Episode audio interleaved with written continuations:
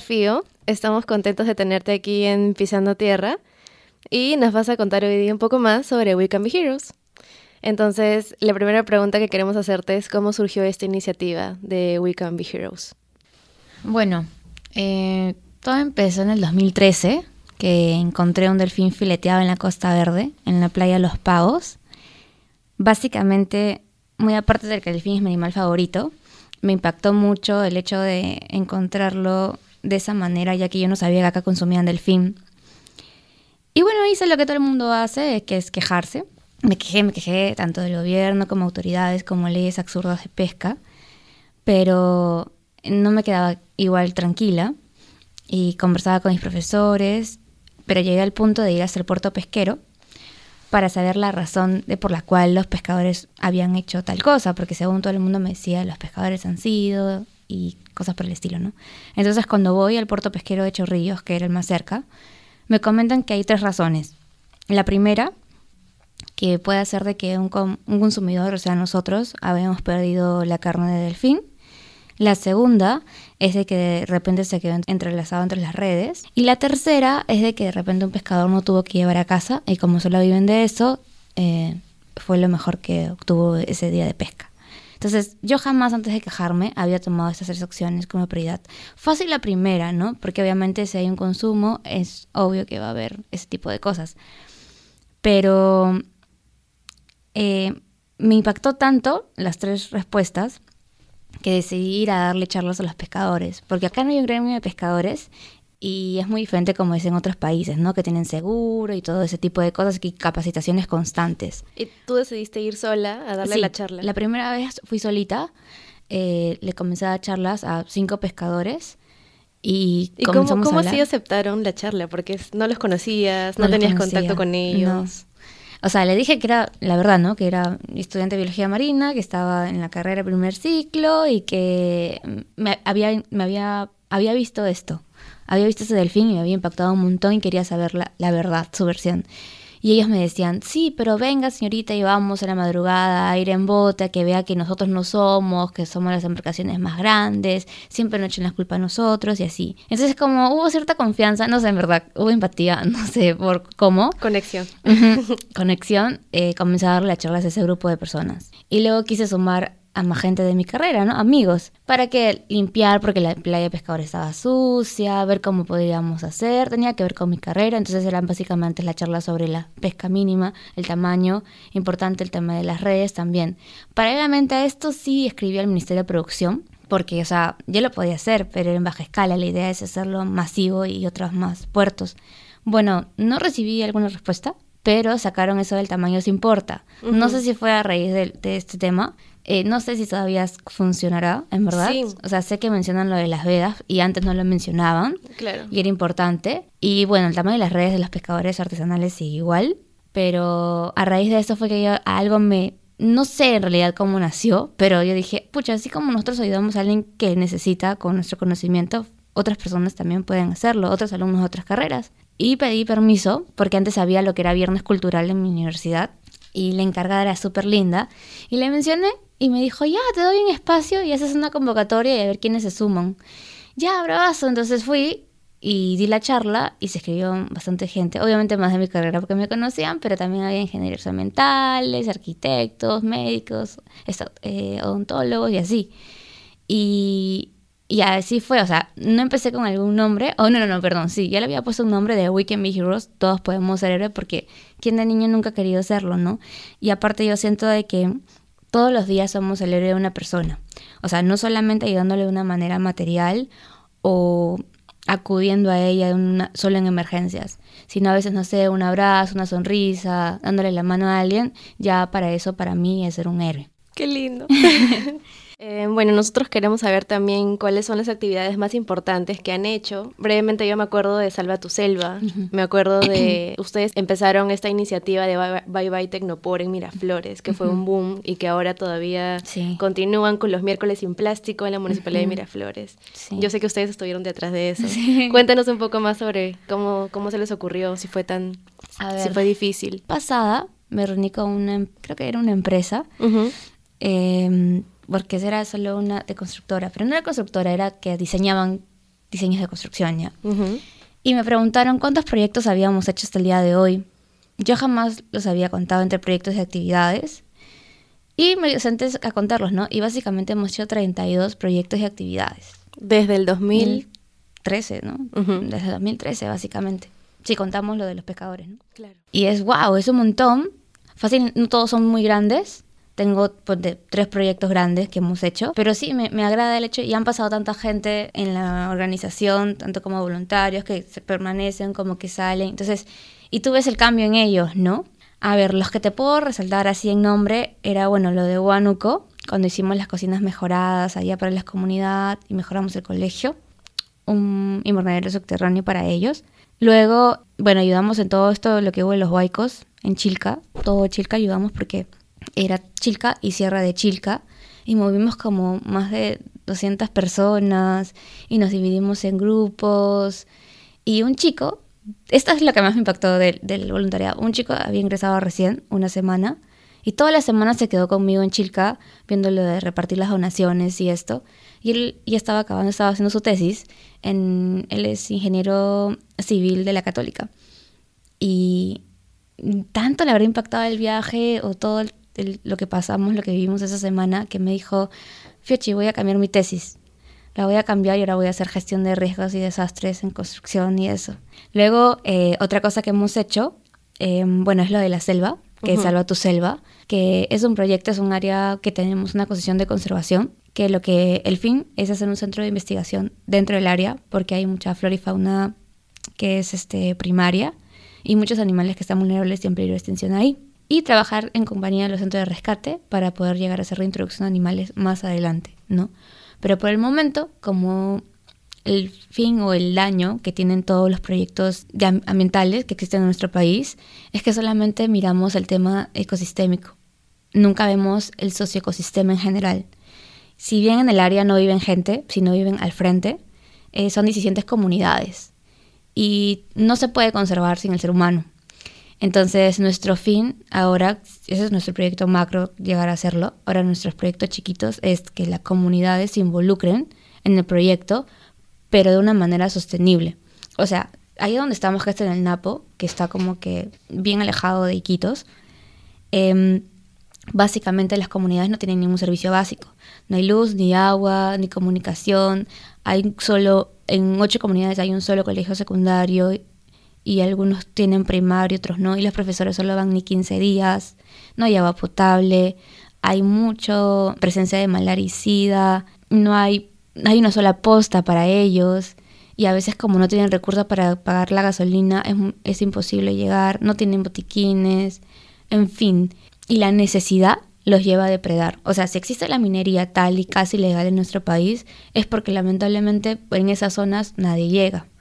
¿no? Entonces, eh, nosotros hemos podido llegar. Y si nosotros hemos podido llegar, creo que cualquier persona puede llegar. El ministerio puede llegar. Exacto. Entonces, em, mi fin ahora es trabajar con ellos, con un proyecto que es el proyecto Aguaje, porque dentro del área de Aguaje, entonces vamos a capacitarlos y dándoles las herramientas para extracción sostenible, porque ellos solo talan la palmera.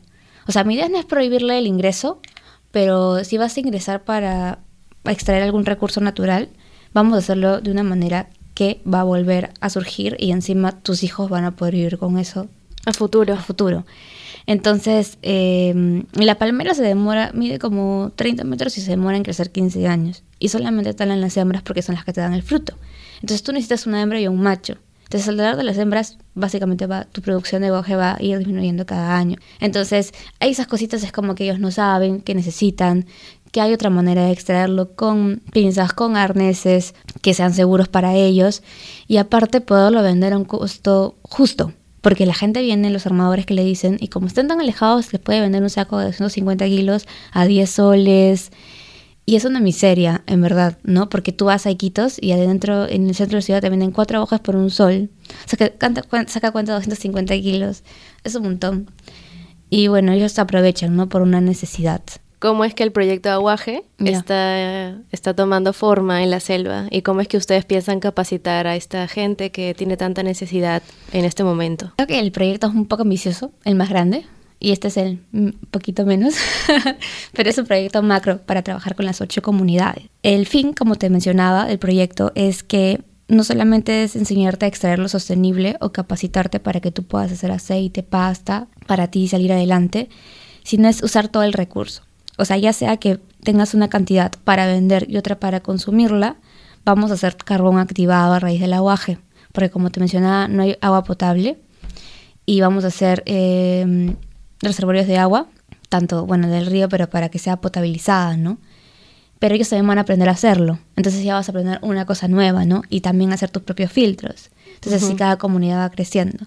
El fin es también de que luego capacitar a un grupo de mujeres que puedan tener esto, es que ellos lo lleven a otras comunidades más alejadas. Ya no ir nosotros, sino que ellos mismos puedan. Y a través de un gobierno, un convenio con el gobierno regional, para que más adelante las puedan contratar a las personas y capacitar en otras áreas, no solamente en el NAPO, ¿no? Estoy tocando las puertas de empresas porque mm, necesito un capital semilla para empezar a comprar las herramientas y pagarle a la gente que va a ir a capacitarlos a ellos, ¿no? De hecho, la las personas de la comunidad están involucradas, o sea, van a participar, que era también lo primero que hicimos, conversar con ellos, mostrarles el proyecto. En agosto tenemos nuestra reunión más grande, por así decirlo, con las, no las 17, pero sí las 10 o 11 comunidades, y para ya cerrar de una vez el convenio con esto del proyecto. Pero ahora lo que queremos hacer, que me he dado cuenta, es que si este proyecto es más macro, trabajando con todas, quiero hacer un mini proyecto con cada comunidad, pero o sea, o sea en tu comunidad. No que vayas a la concesión a, extraer algo, sino en tu comunidad, qué es lo que puedes hacer, qué necesidades tienes, y así trabajar con ellos, ¿no? Para que tal vez voluntarios que vienen de afuera o no eh, pueda haber un centro de interpretación de lo que hay en la concesión y otro tipo de negocios que ellos necesitan. Y también el hecho de tener presencia ahí de jóvenes es, es muy bonito porque, o sea, un niño de ahí, o sea, si llega a acabar la secundaria, porque lamentablemente no todos llegan, no solamente porque no se pueda, sino por el hecho de que no hay profesores perennes, entonces nunca llegas a acabar y siempre repites el mismo año, es el hecho de verte que sí hay oportunidad en que si tú quieres irte a Quitos o quieres venir a Lima o quieres estudiar, lo puedes hacer. Si llegas al centro de investigación, vas a poder usar por todos. de hecho, hay centros de investigaciones en otro lado de nuestro país, pero cuestan demasiado dinero. O sea, para alguien de afuera, normal pagarlo, pero para un estudiante peruano que recién va a acabar la carrera, o sea, me parecen los costos muy, muy elevados, ¿no? Entonces, este lugar yo quiero que sea para todo el mundo que quiere investigar, que quiera conservar, que pueda ir y quedarse, ¿no? Básicamente es eso lo que queremos dejar, algo bien en nuestro país que sea tema de conservación y se pueda valorar de nuevo eh, los ecosistemas que tenemos, que es lo que se ha perdido un montón. Ese es el fin de Salva tu Selva, ¿no? El proyecto de Bye Bye Tecnopor empezó en el 2015 o 16, no recuerdo. Yo soy consejera pues de la Municipalidad de Miraflores y básicamente ser consejera no es que te paguen, es a honoren. Consejera juvenil. Juvenil, ¿cierto? de jóvenes. Pero la idea es como, es un trabajo real, creo, porque si así te dicen, tienes que presentar proyectos, ¿no? Enfocado ya sea para el joven, pensado en el joven o de la rama que tú quieras. En mi caso, la única del consejo es tema ambiental. Mi primer proyecto eran dos. Era hacer una ciclovía que conectara Barranco con Miraflores. Y era este, el de Bye Bye Tecnopor, que antes se llamaba solo Ley No Tecnopor. Así empezó. Y el segundo era lo del Tecnopor. Entonces, cuando tú vas a hacer un proyecto, obviamente te lo presentas al alcalde primero para que la apruebe, si no, no pasa y tienes que seguir viendo otros proyectos. Entonces, cuando yo se lo presenté a Muñoz, eh, él me dijo, sí, Fiochi, yo te apoyo. Es más, lo vamos a llevar hasta ley, porque literal se llamaba ley no te lo Dije, ¿en serio? Me dijo, sí, sí, sí. Pero obviamente la primera tarea es que yo le dije, ok, si lo hacemos, hay que empezar por casa. Y acá consumimos Tecnopor o sea, en la municipalidad, sea en las gerencias, en los días de micrófono abierto o en actividades que hagan. En los cumpleaños. Por, sí, todo, todas las gerencias, sí, ellos usaban Tecnopor. Dijo, dame hasta diciembre, me dijo, y ya no usamos Tecnopor. Dije, ya. Entonces, armé un proyecto y el proyecto consistía en empezar por casa, dejar el Tecnopor, pero capacitando a las gerencias tanto a las antiguas como a la gente nueva que entraba a trabajar en la municipalidad. O sea, era una ley principio para colaboradores de la municipalidad de Miraflores. Ajá, primero, ese es el primer paso en el proyecto. Entonces, hacíamos activaciones en la gerencia, dábamos charlas a la gerencia y a la gente nueva que ingresaba a trabajar en la municipalidad, en la charla de introducción, también se les hablaba. Eh, creo que también dimos una charla en Cibertech, pero no es que tenía que ver solamente que ellos como que querían concientizarse. No sé cómo llegaron a enterarse, ¿verdad? No recuerdo, porque antes no, no era, empezamos así chiquitito. Luego, algo, algo interno. Paso, ajá, el siguiente paso cuando ya habíamos una mejoría, cuando las cosas fueron cambiando y todo eso y la gente comenzó a enterarse, porque para esto cabe resaltar que yo empecé con dos cosas. Obviamente el tema de la contaminación y cuántos eh, animales de la fauna del ecosistema marino eh, Son, fallecen son por el plástico. Ajá, nuestro cambio climático que también se ve afectado por esto. Pero básicamente yo sí hablaba del tema de la salud. Es un derivado del petróleo, pues, ¿no? Es, Claro.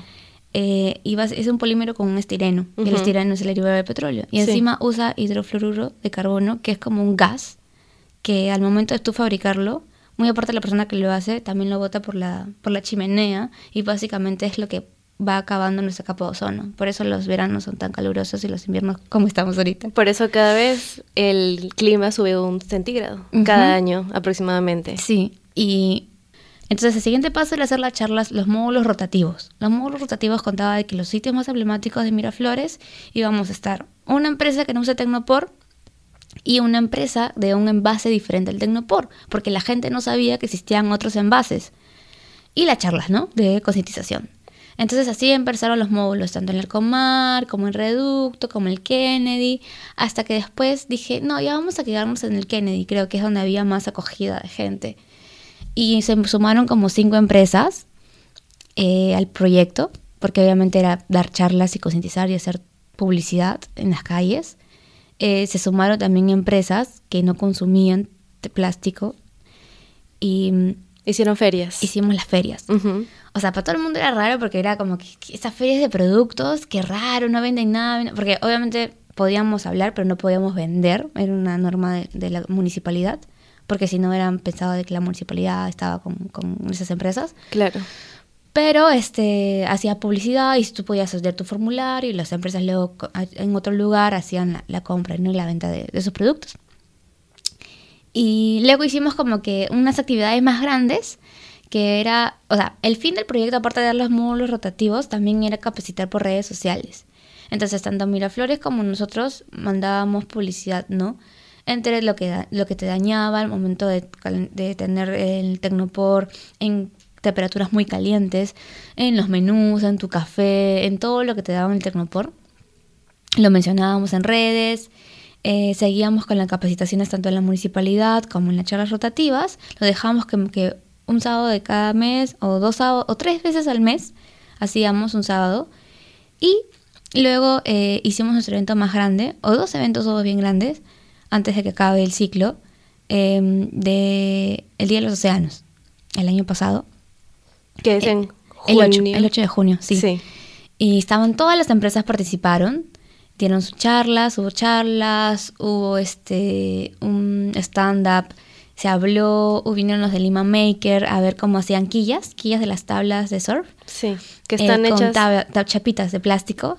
Lo hicieron ahí mismo, la gente se quedó hasta tarde, este, y salió muy bonito. En verdad, este, lo recuerdo bastante porque fue la última vez que estuvimos todas las empresas juntas y bueno, la esa gestión pasada de la Municipalidad de Miraflores y se pudo lograr, ¿no? Em, el fin también era hacer un evento tipo mistura, pero diferente, que era con todos los restaurantes que se sumaron, porque primero fueron restaurantes ecoamigables lo que se logró, que eran que los e- ecoamigables, para tú ser ecoamigables, primero tenías que ser saludable y luego tenías que no tener empaques de plástico en tus restaurantes ni nada de tecnopor. Antes solo mencionaban plástico y ahora le agregaban el tecnopor. Y se hizo charlas también a ellos, ¿no? Se sumaron 36 restaurantes y la idea era hacer con ellos una, una festividad así como mistura con los envases ecoamigables. Ujú. Pero no se pudo, hubo ahí unas cositas internas, pero se logró estos dos eventos grandes en el Día de los Océanos y el Día, el día de, del, del Plástico, me acuerdo que fue otro. Este sí es un hito, porque, o sea, nosotros empezamos esto y mi fin siempre fue de que las demás municipalidades se suman, sean con nosotros o aparte, ¿no?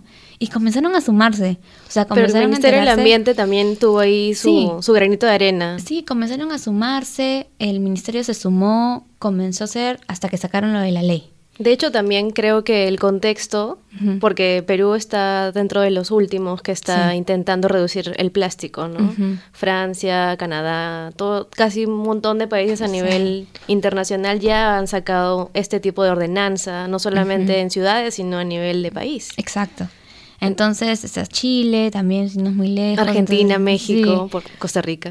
Sí, y nosotros, pero estamos Entonces, la ley aún no, está muy cuajada, por así decirlo, eh, pero supuestamente tienen hasta este año nomás, las, las, los, todos los establecimientos.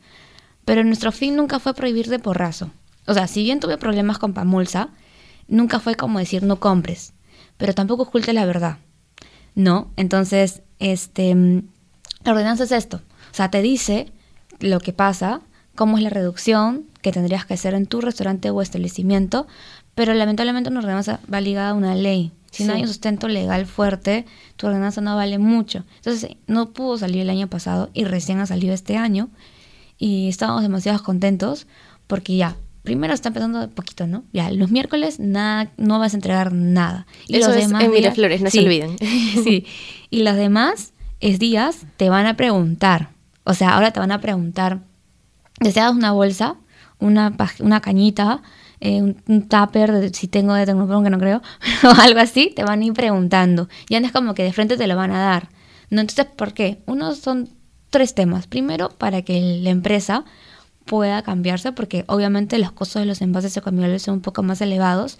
Segundo, para que el consumidor se vea un poco más chocado y, se vea como que, ah, man, ya, ahora el restaurante está teniendo conciencia, yo también lo puedo tener, ¿no? Al momento de querer escoger. Tener una opción. Exacto, no decir, ah, ya me pusieron la bolsa, ¿por qué voy a hacer?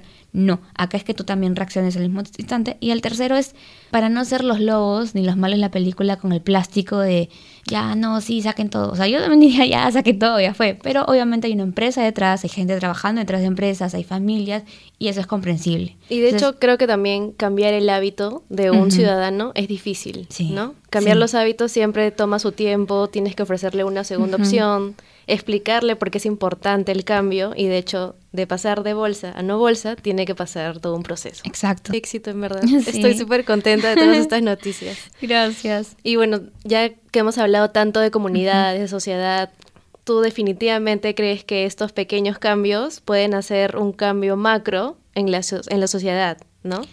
Sí, mira, porque nosotros tenemos tres enfoques.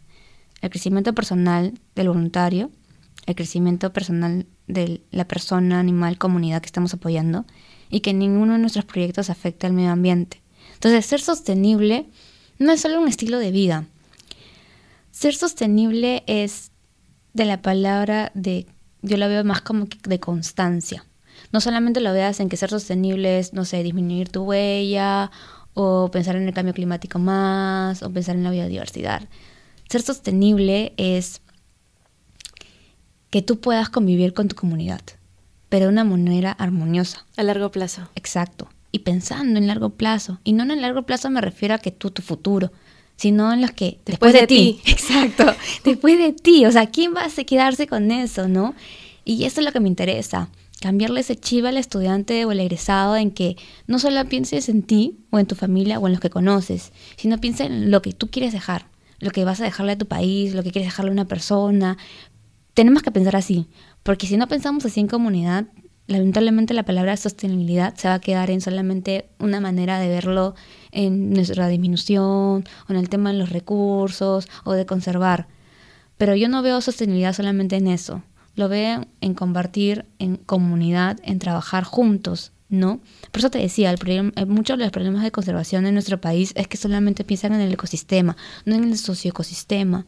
Y eso es muy importante porque pensamos, ¿no? Ay, sí, que la gente que bota la basura. Ya, pero, pero ¿por qué es? O sea, claro. ya, pero ¿por qué tanta basura? Ya, pero ¿hay un relleno de residuos sólidos en nuestro país? ¿Cuántos hay? ¿Todo funciona? Exacto, exacto. O sea, pensar así, no pensar en que, ya, porque ese chico tiró la basura, ya es un pecador, no, lo tacho. O en mi caso, por ejemplo, yo no consumo carnes, ¿no? Pero no voy a ponerme a pensar, ah, porque esa persona come carne todos los días, es que estamos así. No es eso.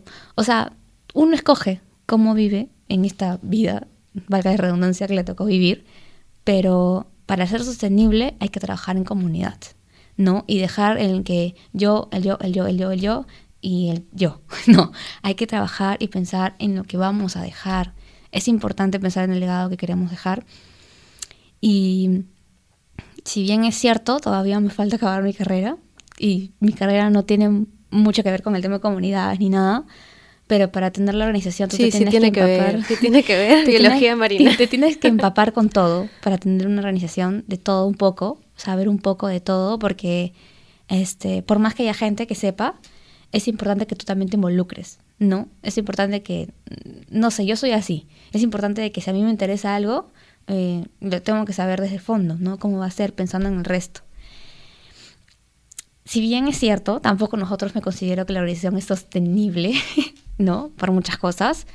El tema del financiamiento, por ejemplo, no llegamos a ser sostenibles todavía y es una constancia que lo tenemos ahí un toque marcado.